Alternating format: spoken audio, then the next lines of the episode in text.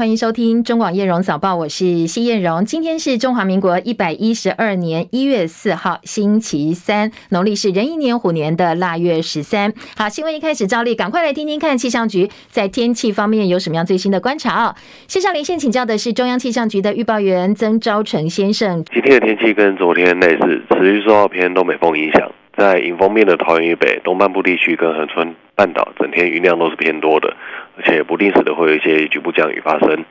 其中雨量比较大的地方是在基隆北海岸，还有宜兰地区跟大台北山区，这些地方雨量会比降雨会比较持续一点点，而且雨势也会比较大。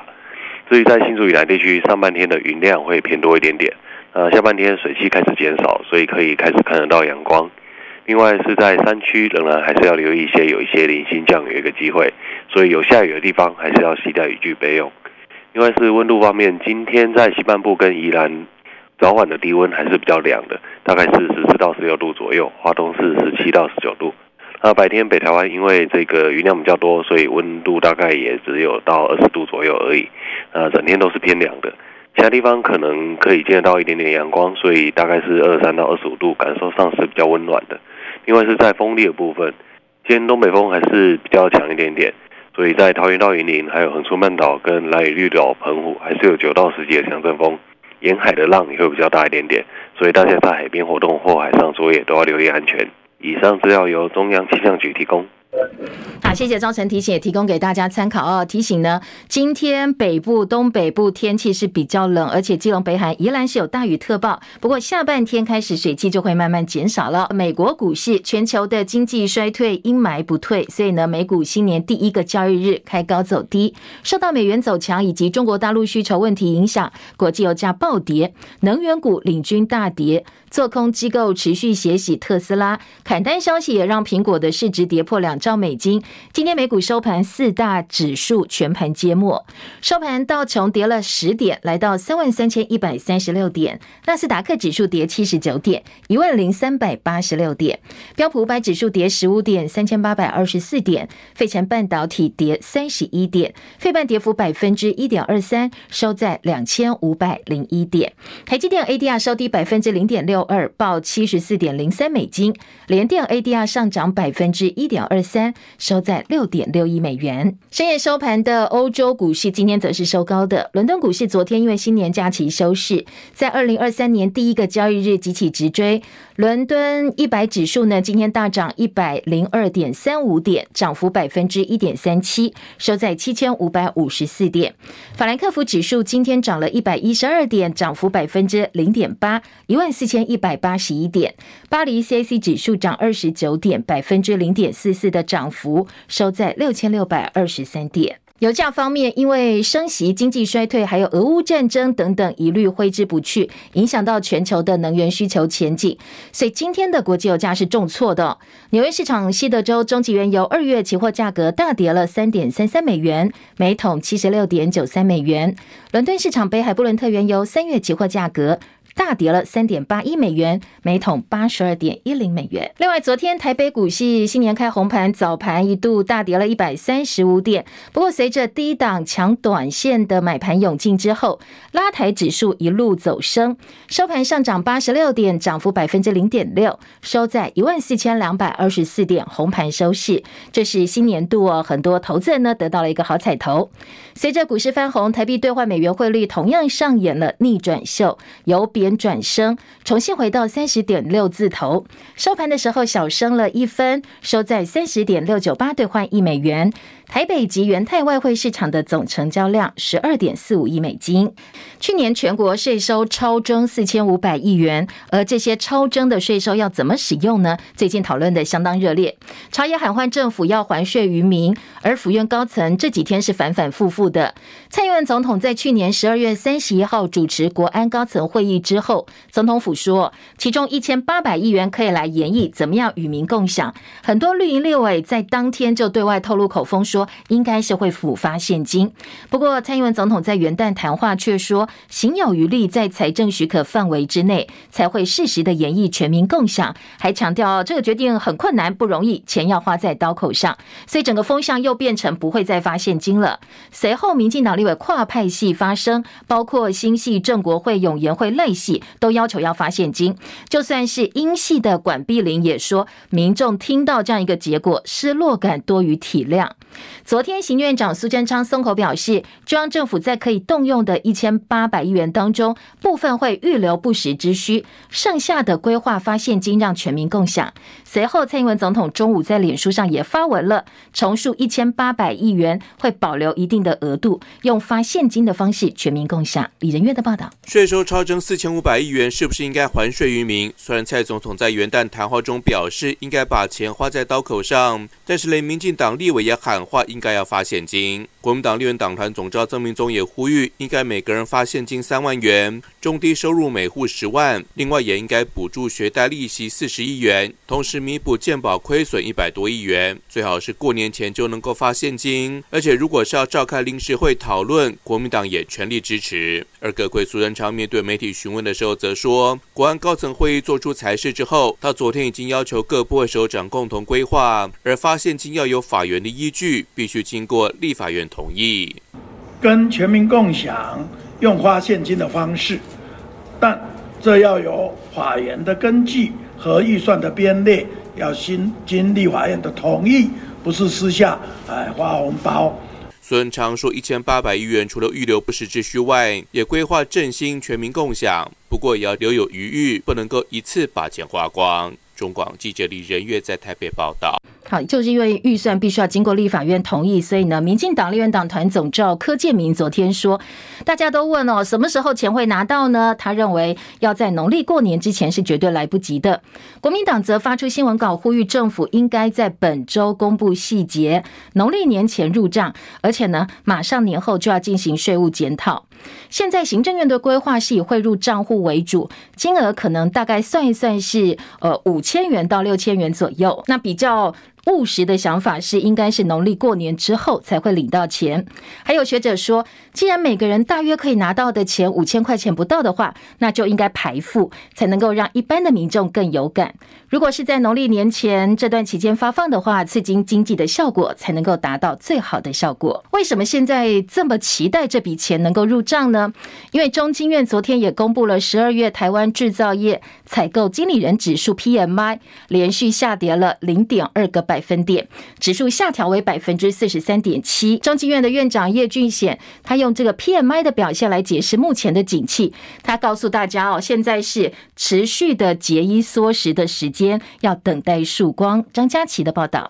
二零二二年十二月 PMI 持续向下，指数来到百分之四十三点七，是连续六个月紧缩。构成 PMI 的五项指标：新增订单、生产与人力雇用呈现紧缩，供应商交货时间下降，存货呈现紧缩。中经院院长叶俊显指出。调查时，厂商反映持续调整库存，且年底旺季还没有看到显著的拉货效应，似乎旺季不旺。所幸客户端存货压力稍有消减，代表库存持续改善当中。叶俊显认为，厂商目前等待景气触底反弹。叶俊显说：“那假如说要用一句话来形容整个 PMI 目前的一个情况的话，那我会说持续的呃节衣缩食，那等待曙光这样子。”相较于 PMI 的下滑，非制造业经理人指数呈现连续两个月的扩张，指数上升一点一个百分点到百分之五十三点三，主要是因为解封及农历年前旺季带动商业活动与新增订单指数续扬，连两个月的扩张。叶俊贤指出，MMI 对比 PMI 呈现完全不同的情况，可说是喜迎旺季与解封商机。针对景气对策信号转为蓝灯，叶俊贤表示，中经院电访厂商的结果也显示外需产业保守，内需产业相对乐观。今年台湾经济成长率仰赖内需消费以及政府持续推动公共建设推升。中广记者张佳琪台北报道。台南市正副议长黑金介入选举的传闻不断。台南地检署昨天指挥检警调跟宪兵队，兵分二十六路大动作，同步搜索了议长邱丽丽、副议长林志展跟国民党跑票三位议员李文俊、李正国、张世贤。以及呢，民进党前中执委郭在清等人的服务处跟住处，同时以被告身份传唤十个人到案说明。经过检方复讯之后，在今天凌晨的一点五十分，先预知张世贤十万元交保，市议员黄立昭十万交保，议员李文俊二十五万元交保。与会理事长林世贤因为传唤未到，所以不排除具体到案。去年在台南正副议长选举前，国民党市议员方义峰传出疑似被威胁，不能够投票给前议长郭信良。而事后警方找到了涉案的林世杰跟黄怡婷，经过移送复讯之后，依恐吓罪预支五万块交保。去年十二月二十五号正副议长选举开票结果，国民党李文俊、李正国、张世贤果然就跑票了。事后除了国民党决定把三个人的党籍开除之外，民进党立委陈廷飞也在脸书发文要求。减掉。该动手调查是不是有贿选情势，而目前检方锁定的侦办方向是以正副议长选举贿选作为主轴。鉴于最早曾经传出前金两百万，后谢三百万，随着投票日慢慢逼近，价码不断不断的攀高，被喊出来是：如果你票投自己的话，给一千万；投给特定人士，给两千万。关键票还有更高的价码。不过当然这个都是呃在坊间的传闻，减掉部分是没有证实这些传闻的。民进党昨天召开了中评会，讨论二零二二年直辖市县市议会议长、副议长的选举违纪案，还有九合一大选的违纪参选案。经过两个小时的讨论之后呢，中评会做出决议，对十五位违纪者祭出了开除党纪的处分，党籍的处分，要维护政党纪律。议长、副议长选举违纪部分，中评委在会中一致决议，没有按照党团决议投票，而且是证明确的。南投县议员廖子佑、云林县议员曾博宏，还有屏东县议员吴亮庆等三人予以除名、开除党籍处分。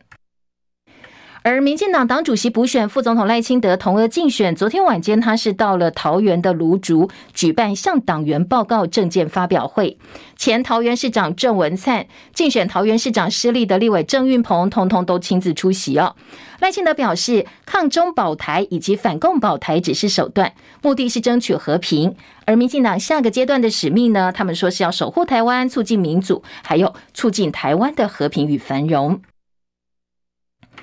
最近因为被询离席遭到蓝绿绿我炮轰的内政部代理部长花敬群，昨天是由警政署长黄明昭陪同视察大安分局。他没有多谈离席争议，不过被问到接连发生了警察风纪丑闻，还有角头被枪杀等等重案，特别是在民进党执政长达三十年的台南，现在外界都说他已经取代高雄成为台湾的高谭市，就是治安败坏的地方。对此呢，昨天花敬群喊话，叫民众相信。台湾的警察是非常专业，而且台湾的治安是非常好的。这段时间，我们确实看到一些治安的一些严重治安的事件哈，但是我们也看到警察同仁在第一时间就呃尽快的能够掌握一些线索往下追查。但是无论如何，我们要相信我们台湾的警察其实是高度专业、高度负责，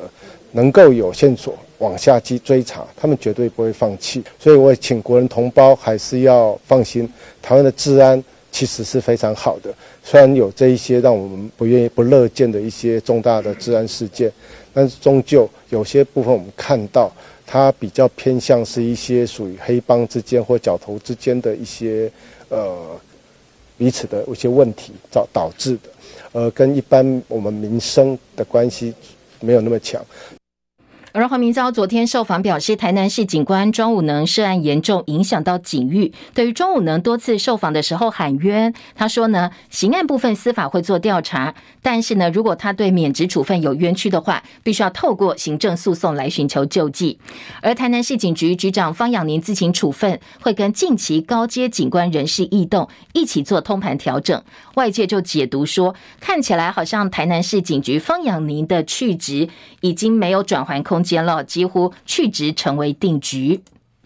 国民党中常委萧景田跟国民党士林北投党部执行长曾凡川被指替新科的议员林杏儿现金买票。调查人员去年就到彰化萧景田的住家执行搜索，而当时他听到声音之后，立刻翻墙逃逸，消失了十二天。后来检方发布通缉，昨天萧景田在律师陪同之下到案。检察官讯后本来是跟法院声押的，声押禁见，但是昨天晚间地院在审理之后，晚上大概十点多才定八百万元交保。萧景田的亲友晚间就拖着行李箱到法院去办好了交保手续。那叫萧景田走出候审室的时候，快步的坐上车离开了现场。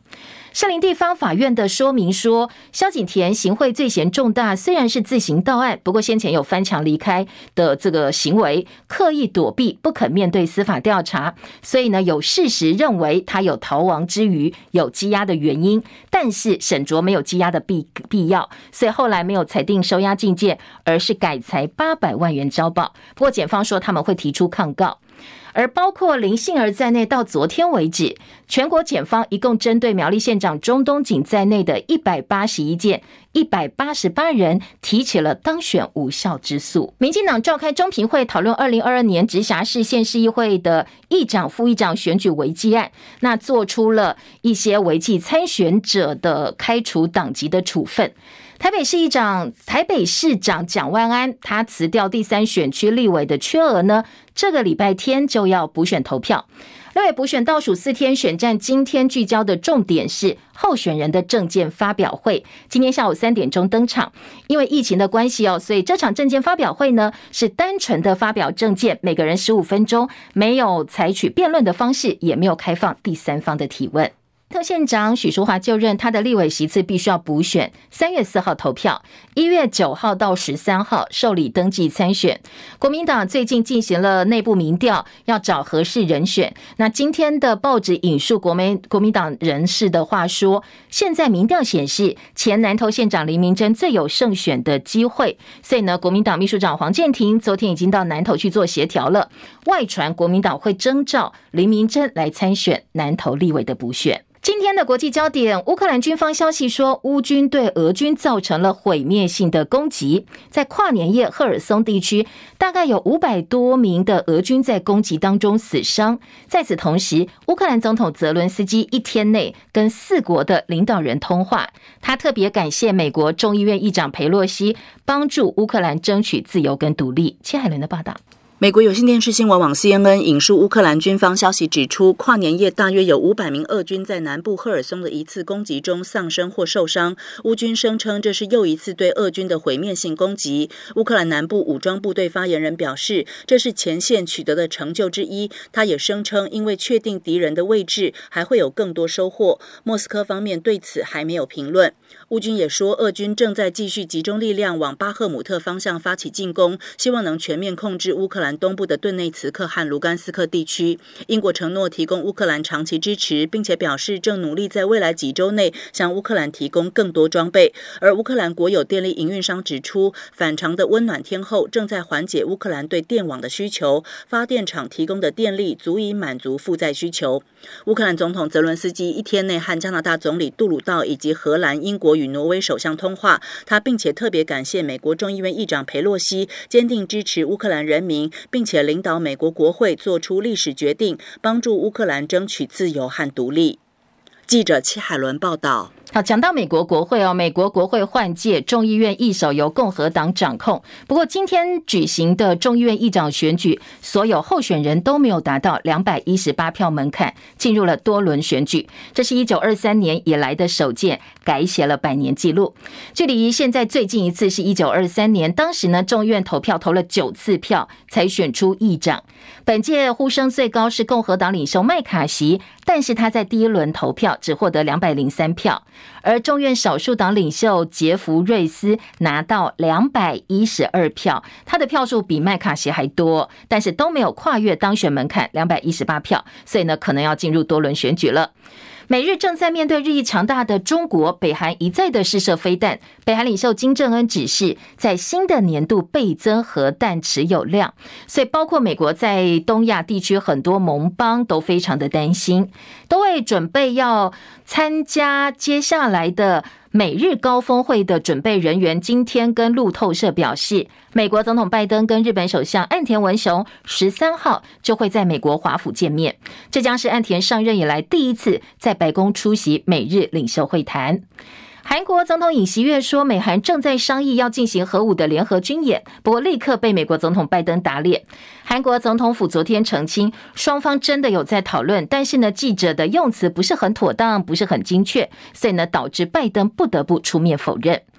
另外，菲律宾的总统小马可是从昨天起一连三天访问中国大陆，此行三个第一是今年中方接待的第一位外国元首，而也是继第一次哦，小马可是访问中国大陆，首次正式访问东协以外的国家。菲律宾是东协国家当中唯一没有跟大陆建立战略伙伴关系的国家，所以此行要讨论的是政治安全问题。今年初，大陆预计还会接待巴西总统鲁拉、法国总统马克宏、柬埔寨总理洪森，还有美国国务卿布林肯，相当多国家的政要。在国内的新闻部分呢，来关心的是体育焦点哦。现在我们中华队的选手，如果是役男的话，代表国家参加国际赛就能够取得补充役的资格，可以不受兵役限制出国挑战各种职业赛事。不过，按照规定，你必须要列管五年。这五年的时间当中，如果国家随时需要你要征召你的话，被选进中华队，你就必须要报到代表国家出赛。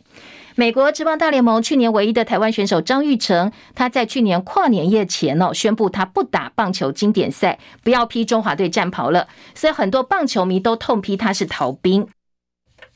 因为他就是我们刚才前面介绍这样一个身份，他是具有列管球员的身份。而负责组训的中华职棒昨天会长蔡其昌跟张玉成在台中见面之后，张玉成改变了态度，他点头要答应穿中华队的球衣代表国家队出赛。不过这次事件会不会影响到接下来旅外球员乃至补充役的制度，值得继续观察。继续请听中广资深体育记者陈凯的分析报道。张玉成二零一九年登上大联盟，年底参加亚锦赛。取得补充兵役资格，得以不受兵役限制出国挑战。过去四年，他在大联盟累积的打击数据都是台湾球员最高纪录。不过，按照规定，张玉成必须列管五年，只要被选进中华队就必须报到。只是因为疫情以及大联盟限制，张玉成错过了2019年的十二强跟2021年的奥运资格赛。等到相隔六年，大联盟重启自己举办的经典赛，张玉成又说要专心春训，婉拒中华队。而中华队总教练林月平还表示尊重个人意愿，引发广大球迷不满。一般人没有不当兵的机会。张玉成已经只当十二天的补充役，现阶段没有任何大联盟合约，还可以一再拒绝国家队征召，太过离谱。加上执政党刚刚宣布兵役延长为一年，更让网络舆论沸腾。首次负责经典赛组训的中华职棒也陷入两难。张玉成的球技不需要专业教练团也知道是台湾最强打者，如果选他就是强制征召，而刻意不选固然能帮张玉成解套，但包括总教练林岳平乃至联盟将一起被拖下水。事情延烧三天之后，联盟由会长蔡启昌出面力邀，帮忙澄清张玉成接触的球队都希望他能接受完整春训，所以美国的经纪公司才建议不参加经典赛，但张玉成也改变态度点头，表示如果入选一定义不容辞。张雨成被迫大转弯，固然是公关操作失败的教材，但资深球迷也感叹此一时彼一时。过去台湾运动选手因为兵役影响旅外生涯不能回国者比比皆是，棒球的郭泓志、高尔夫参政从都是著名的案例。但体委会二零零五年订立补充兵役办法，帮曹锦辉、王建民等好手开拓大联盟生涯，没想到现在却被后备选手拿最简单的亚锦赛取得身份，然后以拼个人前途为理由拒绝打高阶国际赛，变相逃避兵役的漏洞。张育成也不是唯一的一个，只是他在大联盟树大招风。球迷不能接受球员从来没有打过十二强、奥运或者经典赛等一级顶尖赛事，不像王建民当年用洋基母队挡掉征召，根本还在列管期又没有合约在身，却用等同解除列管的态度面对国家队教练团。现在虽然蔡启昌出面解围，未来如果还有其他列管球员不想打中华队，是不是又要会长出面邀请，或者没上大联盟就必须接受征召？甚至于影响未来民意对于国手补充兵役存续的态度，都是未来政府乃至棒球界必须思考的面向。中广记者陈凯报道。好，不是说应该要打，就算是最高层级赛事，不能够用国家荣誉来逼别人打，这是个人的选择哦。但是呢，如果你选择使用补充役资格的同时，就代表被列管五年的时间，必须要配合国家政策，参加国家队的集训跟比赛。你不可以不打，然后你又要保有你补充役的资格，不想去当兵，这也是这一次事件当中很多国内棒球迷最生气的重点哦。好，这是补充一下哦。中广早报新闻，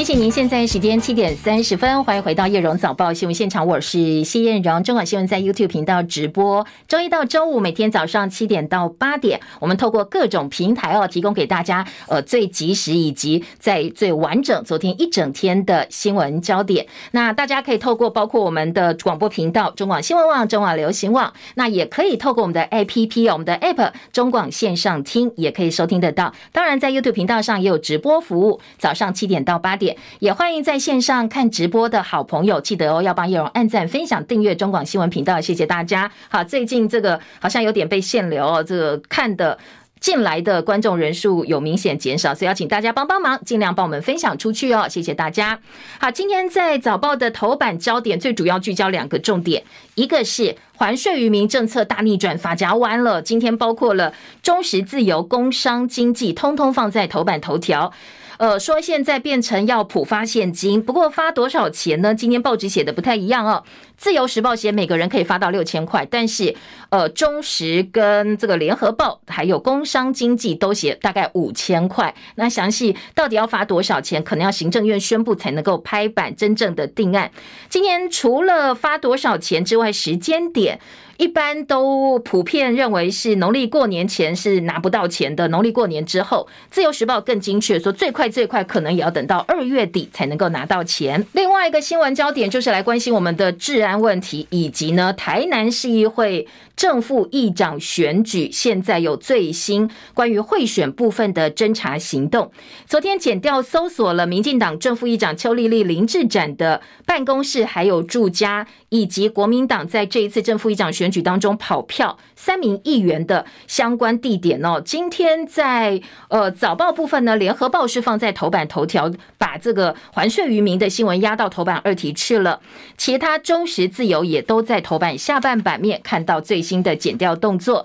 财经报纸呢，两个财经报纸今天头版头条都是还税于民，中间版面则是台北股市二零二三年新春开红盘的表现。昨天是涨了八十六点，做收一万四千两百二十四点，成交量还是偏少哦，一千五百一十三亿元，台币小升了一分，三十点六九八兑换一美元。好，这是财经报纸今天头版的重点。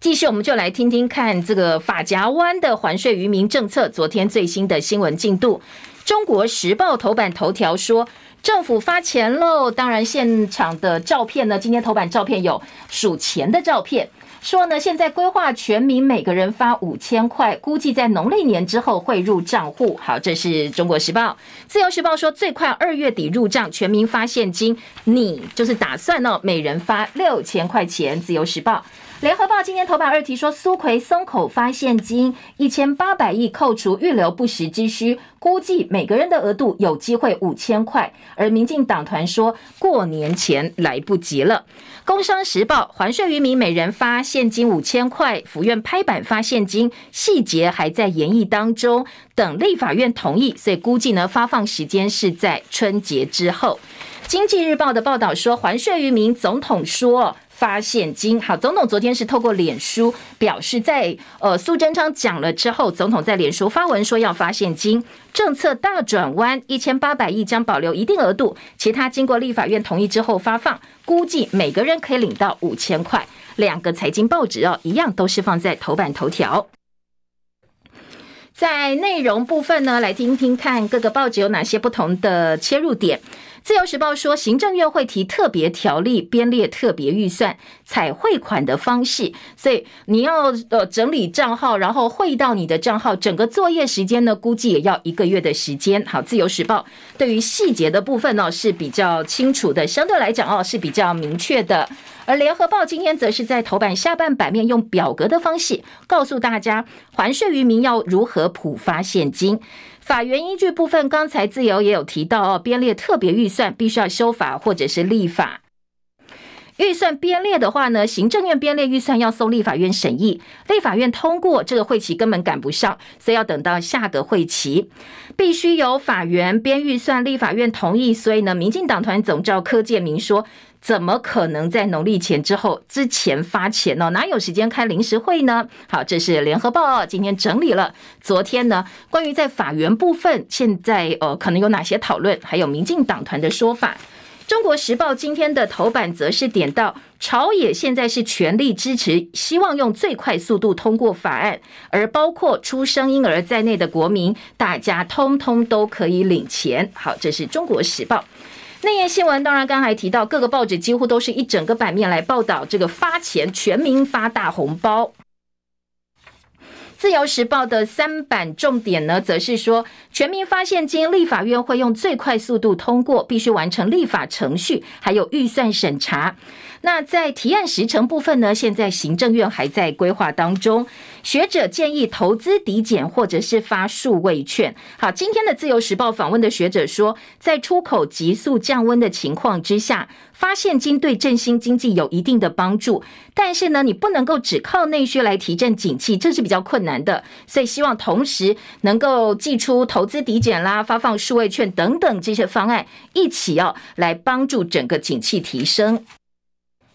另外，自由三版还有一个重点，他来介绍一下哦，所谓超征跟短征。记者郑其芳的特稿哦说，呃，现在税收超出预算四千五百亿元，中央政府可以运用三千八百亿。总统昨天宣布部分发放现金跟全民共享，但是自由特别帮政府的政策做了一个解释，说很多蓝营人士把。呃，税收超征扭曲为超收人民的钱，向老百姓抢钱等等，说这个是不对的。说税收超征指的是政府的税收实征数超过预算数。之所以会出现这样的一个状况呢，除了经济表现优于预期之外，也跟政府编列预算比较保守有关系。所以去年超征的税收当中，大概八成来自营所税，最主要是政府并没有料到。前年上市贵公司获利大幅增加，大概超过七成，所以去年的营所税大幅成长。所以今天自由时报整个三版的重点两个，一个是赶快发钱，赶快立法通过；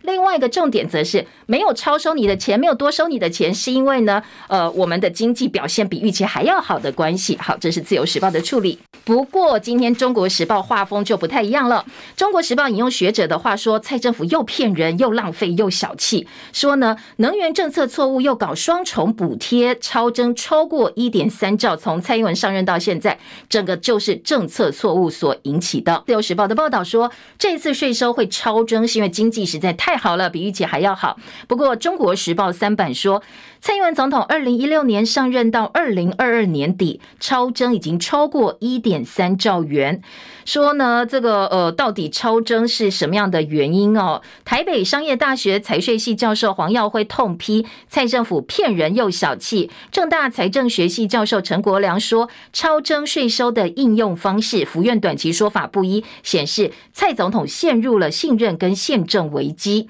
说呢，你这个超征税收，然后又拿来补贴台电劳健保基金亏损，是双重补贴，而劳保基金是社会保险，你是财务独立的，产生的缺口怎么一直叫全民埋单呢？这个在呃我们所有的逻辑上都是不通的。而中国时报另外还说，政策两度发夹弯，现在揭开了苏奎保卫战。好，这个观点联合报是一样哦，也说这个是苏贞昌的阁揆保卫战。听听看，中时记者崔慈地说，蔡英文的元旦谈话定调钱要花在刀口上，所以党内立刻炸锅。基层希望苏贞昌下台，而且叫大家赶快发现金，否则呢，这些民代服务处电话都被打爆了。九合一大败之后，现在民进党立委希望透过还税于民疏解大家对执政团队的不满。但是曾经担任过行政院副院长，负责产经决策的蔡英文，他很清楚，今年全球景气不会太好，国内经济会面临一场大风暴。最需要的是协助产业跟劳工渡过难关，把钱花在真正需要的人身上。所以呢，呃，国安高层会议定调是一千八百亿，只有一小部分的钱是可以拿来跟全民共享的。蔡英文认为不急于决定，交给行政院再来研议。但是这样的看法跟苏奎跟多数的绿营立委是不一样的。随后呢，为了表明态度，蔡英文就在元旦谈话上再度强调，钱要花在刀口上。苏奎本来倾向要发就发 N 倍券，但是马上内阁就要改组了，自己会不会被换掉，他都没有把握，会不会连任？所以赶快在内阁改组前拍板发现金，说服小英，就是希望让自己能够获得更多的支持。不只是明年的选举，最重要的是阁魁的保卫战是现在进行是 ING 的状态。好，这个是中国时报的分析。联合报今天大标题直接就说了：环税大转弯，蔡苏体制风雨飘摇。这个决定呢，府院是父子骑驴的，而明代政治喊价借题发挥。背后剑指的就是刚才提到内阁改组的问题，两个报纸哦不约而同都指向了内阁改组，说呃现在民进党立委带头炒热发现金的议题之后，就连英系立委也做图卡喊出普发现金，所以府院的压力倍增。在总统跟苏奎都宣布发现金之后呢，过去大家对德政鼓掌的现象已经不再出现，因为本来就是应该的。大部分的呃，包括民进党自己的人跟选民都说，这本来就是应该的。反而是从九合一败选之后，府院是一路父子骑驴的窘境，好像做这个也不对，人家一讲你又改掉了。所以呢，立委利用发现金的方式借题发挥，就是要把蔡苏体制在风雨飘摇当中，现在能不能够撑下去的。状况给凸显出来。好，普发现金编预算，立法院改来不及。学者说这是呃普降甘霖，对于经济拉抬没有太大的帮助。要针对低收入户，呃头痛医头，才赶快发哦，可能才是真正的呃能够发挥及时的效果。工商团体肯定发现金，但是也认为应该要弱势优先。好，到底有没有排富呢？现在绿营里头也在争论哦。好，这是另外一个切入的角度。好，再来听到的就是呃，今天的早报在头版头条部分，另外一个新闻重点，联合报的头版头条来听到剪掉搜索邱丽丽跟林志展。今天联合报大标题说，台南市议长选举现在会声会影，好像看到疑似看到千元千万元的现金，是不是跑票议员的后谢金呢？这个恐怕要再做进一步的厘清。剪掉的搜索行动，今天在联合报的头版当中做了一个还原，同步搜索蓝营跑票的三个人以及无党籍的一名人士。民进党拿下了台南市议会的正副议长，国民党的前副议长李文俊、议员李正国、张世贤跑票，黑金传闻满天飞。到底呢？呃，这个前呃议员，国民党台南市的前议员谢龙介曾经喊话，叫检调查清楚，投自己给一千万，投邱丽丽给两千万，在地方哦，这样一个传言甚嚣尘上，到底是真的是假的？要检调，好好的查清楚。而今天在联合报的报道说。调查局干员昨天到呃无党团结联盟名誉顾问团长杨志强位在台南西门路的开发公司的现场，没有碰到杨志强，但是呢，在一个保冷袋里头找到了一捆一叠又一叠现金，加起来一千万。哈，在这个开发公司里面放了一千万元的现金。华医说，这个就是准备发给跑票议员的后谢，因为按照情资，每个人的汇款至少都是千万元起跳的。好，这是联合报针对案情部分的报道。中国时报也说，减掉侦办议长贿选案侦讯邱丽丽等人，那到截稿为止都还在侦讯，到今天早上大概有三个人都被裁定交保了。好，这是在司法侦查的部分。而自由时报头版重点说，有十个人被列为被告，但是呢，林世杰还没有到案，可能接下来不排除会用拘提的方式把他拘提到案。联合报今天的二版直接说，除恶务尽啊，要看这个案子到底办不办得下去。检调选前。就巧巧搜证，是否真的能够斩除黑金备受检验？地方议长这一局，郭林关键角色。台南市渔会的渔会理事长林世杰，民进党前中执委郭在清卷入正副议长疑似贿选案。地方人士说，这两个人是绿营重量级的人物，在这一次选举当中，直接或透过中间人，把跟国民党的议员接触，甚至还用呃这个请上车的方式，把国民党议员设这个请上车涉嫌恐吓。所以这两个人呢，是相当关键的呃这个身份。方毅峰他接受警方讯问的时候，否认是被胁迫上车，不过他也意在言外说：“我尊重各界的解读。”台南光怪陆离，各党都希望能够查清楚真相。另外，在今天的《中国时报》说，民进党执政了三十年，现在呢，好好的民主圣地府城整个变调。政治治安通通崩坏，民主圣地蒙尘。好，这是呃今天在忠实的特稿哦，来回顾一下，说这一阵子。呃，在台南，包括了议长的涉嫌选举八十八枪的声的枪响，以及呢，甚至高阶警官还经传涉嫌恐吓取财拒捕，这么多的治安事件、政治事件，让台南好像变成了一呃这个法律的化外之地了。所以今天《中国时报》说，在这里，民进党执政了三十年，整个样子都变了。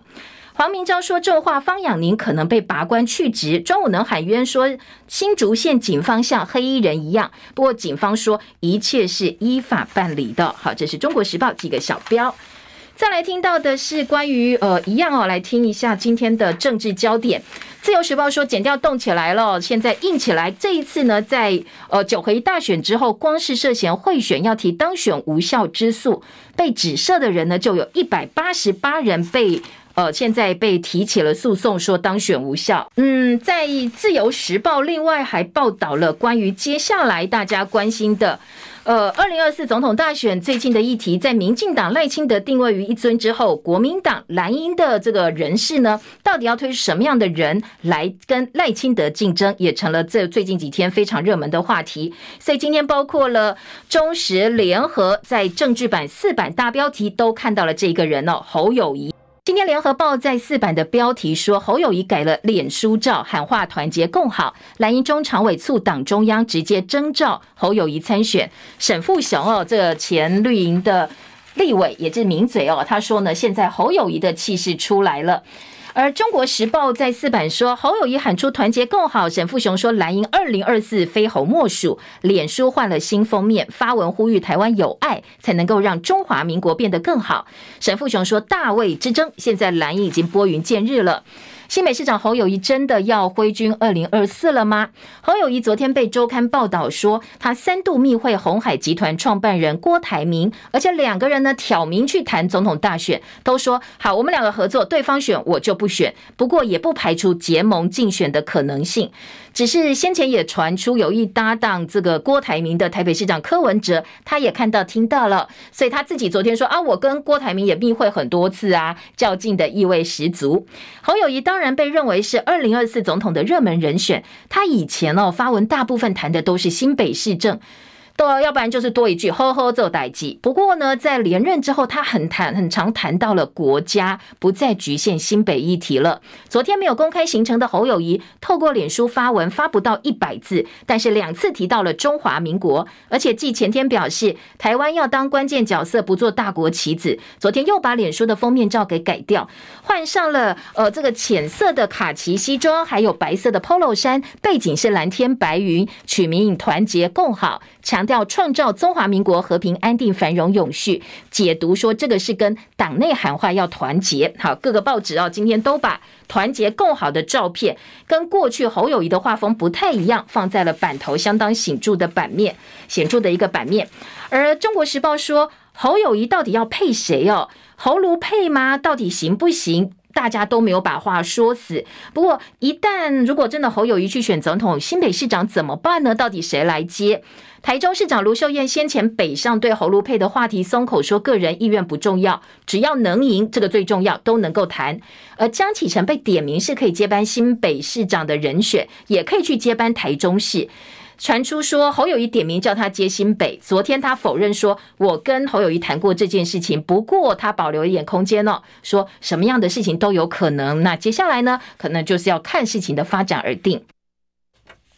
再来，呃，在今天的早报内容当中，另外有提到柯文哲的部分哦。民进党主席柯文哲布局二零二四总统大选，今年春天要访问美国。当然，访美被认为是你只要想要选总统就是必考题。民众党的秘书长谢立功卸任，由台北市涉外事务前总监周台如接任。那周台如昨天在记者会上就预告。今年的春天，柯文哲要访问美国，详细时间还在讨论。柯文哲说，台湾要备战，要能战才能够避战，抗中保台不能够只是喊口号。美日中的中美问题处理好，大概台湾的问题就解决了一半。他说，民众党如果要迈上执政，有些基本工作要做，这是他聘周台竹当民众党。呃，这个秘书长最重要的原因。好，今天在早报另外讲到抗中保台，赖清德昨天的说法说，抗中保台是手段，他的目的是要争取和平。内阁改组，民进党的这个呃准主席陈其呃这个民进党代理主席陈其迈力挺苏贞昌留任，而且他说希望接下来改组呢能够有更年轻的阁员加入。昨天苏贞昌也说了说啊，在这个时候陈其迈挺我留任，感觉好温暖呐、啊。好，这个是在呃绿营方面的一些话题哟、北市立委补选政见攻防，今天要上演政见会，就是双方各抒己见，并没有所谓的辩论，也没有提问的环节。吴怡农说，他主要是要谈国家安全的议题，而王鸿薇呢，则是要提社会安全网。好，两边今天下午都已经呃准备好了，希望能能够把自己的政见摊在呃选民的面前，供选民做选择。今天的联合报在北市版也说，今天政见发表会，王鸿薇三个主张对上吴怡农三个主轴。蓝营说吴怡农政见看起来八大皆空，通通都很空洞，而吴怡农则批评王鸿薇只会情绪性的谩骂。还有一个话题是人口回升，蒋万安呢有机会再添一个副市长的名额。台北市现在人口呢？已经回升到两百四十八万多人了，只要到两百五十万就可以再增加一个副市长，所以说最快最快二月底破两百五十万元。那另外在自由时报的强调就是说抢人大作战啊，现在台北市的生育奖励加码，首胎可以拿到四万块钱，四月四号就会上路。不过这部分前市长柯文哲一直质疑这个呃现在的市长蒋万安，包括重阳敬老金，说你钱到底要从哪里来哦，要讲清楚。哦，钱的来源方式，讲万安说：“我发重阳敬老金不会举债发放。”但是，呃，柯文哲说：“那你来源的方式这么单纯，如果你不讲呃这个举债的话，从哪里来？你可能要告诉大家哦，这部分还是要交代清楚的。”